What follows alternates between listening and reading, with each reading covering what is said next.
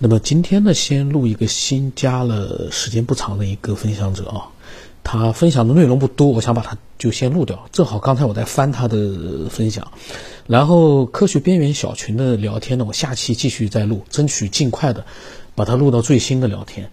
之后呢，我想录完了之后呢，他们应该会有更多的这个沟通了，因为那小群里面，如果说有一些呃大家都感兴趣的话题，其实还是。嗯，能够聊出一些有意思的内容的。那么这个听众啊，他叫傅里，他是在九号，就这个月的九号加我的。那么加了之后呢，就没说话了啊。呃，隔了大概十十天左右呢，他分享了他的嗯关于应该是关于进化论的想法。那么嗯，他说呢，人作为文明的载体，如果要探讨文明，那么他觉得。首先要探讨一下什么是人，或者说人和动物的区别在哪里。以前有科学家认为，制造和使用工具是人和动物的区别，但是随着近年来动物学家观测很多动物都有这样的技能，人和动物的区别是制造和使用工具吗？我不懂啊。那么他说，现在越来越多的证据表明。很多动物都会发明和使用工具，比如说著名的食蟹猴，它们就会用石头磨尖，然后用石头敲开牡蛎，然后吃牡蛎里面的肉。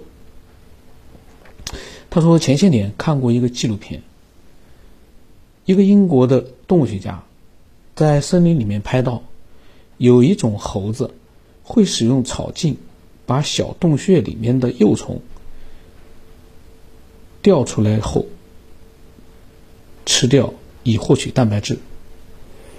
用草茎把小洞穴里面的幼虫剥出来以后啊，掉出来。哦，他说有视频这个这个事情啊。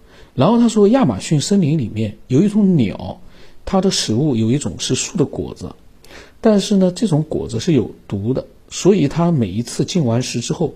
都会去吃一种红土，这种红土的土壤里面含有一种矿物质，刚好可以中和果子里面的毒性。这个事情如果说是真的话，我就觉得有一点神奇了，因为这个 这个事情，我我个人猜想啊，会不会那个果子我们说它是有毒，但是对那个鸟来说是没毒的。我不相信这个鸟每次吃完了果子，它会用再去吃土去去解毒。这个行为这一套程序动作，我觉得我个人觉得，当然了，我我是觉得有点匪夷所思啊。因为这样的一个鸟，它是怎么样去有这样的一套行为的？先吃完果子，再去吃红土。这红土里面还含有一种矿物质，这件事情我觉得有人有兴趣的话可以去考证一下。我个人觉得，这这种鸟应该是，我是觉得不太可能。就说它的这套行为啊，去明白吃土是能解毒的，不管是本能还是它真的，就是说明白这个这个解读，我都觉得不太可能。然后也有科学家说，他讲啊，语言是人和动物的区别。那么，但是呢，他说我们知道，狼群的协作捕猎都是通过叫声，还有其他动物也是一样。叫声和语言好像还是不一样吧？因为动物的叫声有它们的含义，但是呢，它们这个叫呢，嗯，就像我们人不说话一样，我们用叫声去各种各样不同的叫声来传递信息，这个应该不算语言吧？这个是叫信号，他们用这个叫声来发出个信号。嗯，跟语言我觉得还是应该有区别的。我个人觉得，我不懂啊。然后他说呢，我们和动物的区别推翻了语言、制造和使用工具。那么这个问题的答案是什么呢？就没有人说我们和动物的区别是因为我们有人类的那种文明吗？这种最大的区别难道不是文明吗？那么他说，如果进化论是正确的，为什么千百年来只有人类这一种动物得到不断的进步呢？他说，我们他认为啊，人和动物的区别就在于自我意识的觉醒，也可以说成是灵魂的觉醒。这个觉醒呢，因为比较抽象，我们人类肯定是没问题，意识的觉醒，包括是灵魂的觉醒。但是我们因为这是个抽象的东西，我们人类知道，我我们是有的，但是我们似乎也不能肯定动物所有的动物都没有啊。就所有这些动物的，除了本能之外，它们有没有自己的，呃，比较独特的意识？我觉得也未必是没有，因为我有的时候看见那些小动物，我在想，你说它没有意识，全是本能，就像个机器人一样，似乎也不对。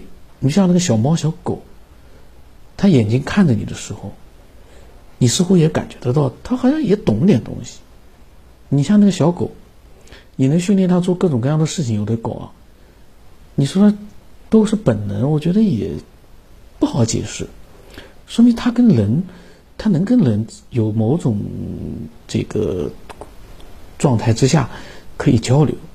这个呢，就是交流的时候，你就应该想到一件事，他好像也有自己的意识，只不过这个意识呢比较低级一点。我我个人是这么。我因为我看到他的文字啊，我是这么想的。那么他呢发来了一个乌鸦的视频，这乌鸦的视频呢表示呢，这个乌鸦呢是有一定的呃，就是智慧的，可以说是智慧吧，有一定的智力的，它能够嗯做出一些我们人类以为动物做不到的事儿。这个嗯确实呢，就是让我们就更加就像我刚才讲的。更加怀疑，其实不同的动物，它们都有它们的意识，只不过我们的意识形成变成了一种文明了。但是这种文明不是我们自己造成的，是被某种力量创造出来的。因为凭借我们目前所看到的所有的生物啊，像我们人类这样的动物没有，人类是最独特的动物。这个呢，我其实有一些想法，嗯，我到时候单独的录。这一期呢，就是傅里就这么多的想法，他分享了之后呢，我没有回他嘛，他也就没有继续分享。我所以在节目里面，我再想就是提醒一句啊，就是，嗯，有的分享者可能不习惯，发了很多之后我没有任何回复，但是你要明白一件事，你发的内容只要是文字的或者语音的话，普通话很标准的，嗯，我都会把它录出来。那么也就是说呢，你所分享的内容。都会通过这个节目呢，被更多的一些人去听到，甚至于呢，可能会打动一些人的，产生一些思索。这个呢，就你你要是这样子去去想的话，你就会发现你的分享是很有价值、很有意义的。千万不能像有些人啊，我不回他就觉得我不尊重他，嗯，完全没有，因为我。不录的时候我不看的，我录的时候呢，我就会翻一翻，看看最近的有没有比能录的，把它就录掉。嗯，所以希望能听到这一段的啊，嗯，以后呢就不要有一种误解的情绪在里面。然后，其实经常听这个节目的人，他们都会知道，你只管分享，你分享的对象是所有的听众。而不是我一个人。那么，期期待更多的人啊，能够像傅里一样的，嗯，分享各种各样的一些想法。嗯，只要不是太短，也是你自己的真实的一个表达，我都能把它录出来。而且我会尽可能的把我当时的想法也会放进去，这等于是一个沟通。只不过这个沟通呢，就略显晚了一点，因为这是他十天之前发给我的。那么今天就这样吧。